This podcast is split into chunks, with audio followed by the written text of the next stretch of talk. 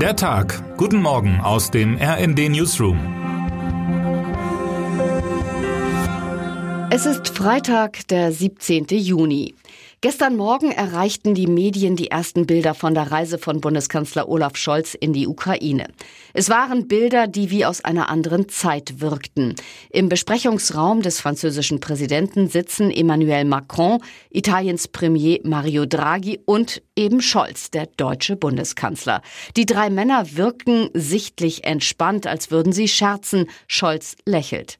Das Interieur mit seinem schweren Holz wirkt wie eine Eisenbahn aus längst vergangener Zeit. Der Zug, und das ist symbolträchtig wie vieles an den Bildern aus der Ukraine, ist blau mit gelbem Streifen. Vier Monate hat sich Scholz Zeit gelassen. Er wolle nicht mit leeren Händen kommen, erst reisen, wenn es wirklich Konkretes zu besprechen gebe. Vier Monate, in denen der Krieg keine Pause kannte. Und so setzten Putins Machtdemonstrationen auch nicht aus, als Bundeskanzler Olaf Scholz, Italiens Premier Mario Draghi und Frankreichs Staatspräsident Emmanuel Macron gestern Vormittag Kiew erreichten.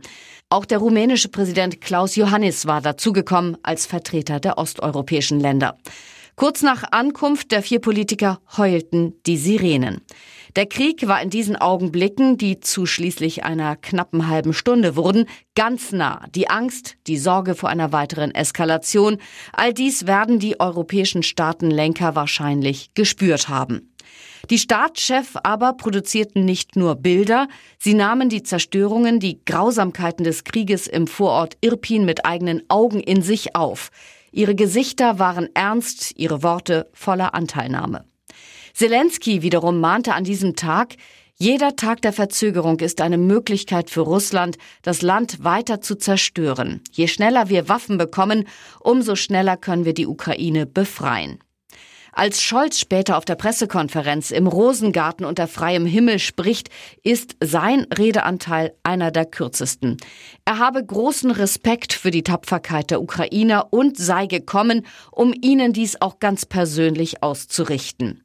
Dann kommt die Aussage, auf die die ukrainische Regierung seit Monaten wartet, hofft und dringt, wir unterstützen die Ukraine auch mit der Lieferung von Waffen, sagt Scholz. Wir werden das weiterhin tun, solange die Ukraine unsere Unterstützung benötigt. Scholz zählt auf, die Panzerhaubitze 2000, den Flugabwehrpanzer Gepard, das Flugabwehrsystem Iris-T und das Spezialradar Cobra. Die Ukraine werde jetzt mehrfach Raketenwerfer bekommen. Scholz ist also nicht mit leeren Händen gekommen. Der Besuch zu viert macht es für Scholz leichter. Er steht weniger im Fokus und es ist bisher wohl der eindrucksvollste Auftritt von EU-Politikern in Kiew, schreiben die beiden RND Berlin-Korrespondentinnen Christina Dunz und Daniela Fates in ihrem Bericht über die jetzt schon historische Reise. Denn auch der Zeitpunkt scheint zu passen. Die EU-Kommission gibt am Freitag bekannt, wie sie den Wunsch der Ukraine nach dem Status eines EU-Beitrittskandidaten bewertet. In den Tagen darauf treffen sich EU, NATO und G7-Länder. Die NATO-Verteidigungsminister haben einen Tag vor der Reise beschlossen, den Weg freizumachen für die Lieferung von mehr schweren Waffen. EU-Kommissionspräsidentin Ursula von der Leyen hatte bereits am Wochenende in Kiew angekündigt, dass es um historische Entscheidungen gehe. Ob das zutrifft, wird sich an diesem Freitag zeigen, analysiert RD-Europa-Experte Damir Fraß. Dann will die EU-Kommission ihre Empfehlung darüber vorlegen, ob die Ukraine den Status eines EU-Beitrittskandidaten bekommen soll. Aller Wahrscheinlichkeit nach wird die Brüsseler Behörde grünes Licht geben, meint Fraß. Die endgültige Entscheidung allerdings treffen die 27 Staats- und Regierungschefs der EU-Staaten. Ob wirklich alle zustimmen, ist ungewiss. Diplomaten in Brüssel rechnen daher damit, dass die Kommission den Kandidatenstatus zwar empfehlen, diese aber an strenge Bedingungen knüpfen wird. Das wiederum bedeutet, bis zur Aufnahme der Ukraine in die EU werden voraussichtlich noch viele Jahre vergehen. Die Reise der vier EU-Staatschefs wird in der Rückschau möglicherweise aber als wichtiger Zwischenschritt gesehen werden. Ein wichtiges Signal an den Autokraten Putin war sie allemal. Der Besuch der drei westeuropäischen Staats- und Regierungschefs gemeinsam mit ihrem rumänischen Kollegen ist ein wichtiges Signal der Solidarität mit der Ukraine und eine notwendige Provokation gegenüber Putin, schreibt die stellvertretende RD-Chefredakteurin Eva Quadbeck in ihrem Kommentar. Es war höchste Zeit, endlich auch mit Bildern zu demonstrieren, dass die großen Länder in der EU an der Seite der Ukraine stehen. Ein Fototermin in der durch den Angriffskrieg geschundenen Ukraine hat nun einmal einen anderen Wert als anderswo auf der Welt. Termine des Tages. St. Petersburg. Russland ist aufgrund internationaler Wirtschaftssanktionen isoliert. Bei dem Wirtschaftsforum in St. Petersburg versammeln sich trotzdem Unternehmen aus rund 40 Ländern.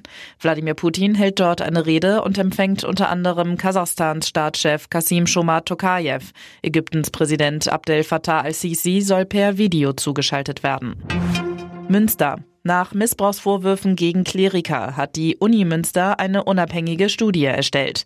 Bischof Felix Genn äußert sich erstmals ausführlich bei einer Pressekonferenz dazu. Er will nach dem Studium der Ergebnisse über die notwendigen Konsequenzen berichten. Wer heute wichtig wird. Tino Krupalla ist seit dem Parteiaustritt von Jörg Meuthen alleiniger AfD-Chef. Auf dem dreitägigen Bundesparteitag in Riesa muss sich Krupalla zur Wiederwahl stellen. Offen ist, ob er dann auch einen Co-Chef zur Seite bekommt oder ob die AfD künftig auf eine Einzelspitze setzt. Und jetzt wünschen wir Ihnen einen guten Start in den Tag. Text Dani Schrader, am Mikrofon Jana Klonikowski und Christiane Hampe. Mit rnd.de, der Webseite des Redaktionsnetzwerks Deutschland, halten wir Sie durchgehend auf dem neuesten Stand. Alle Artikel aus diesem Newsletter finden Sie immer auf rnd.de slash der Tag.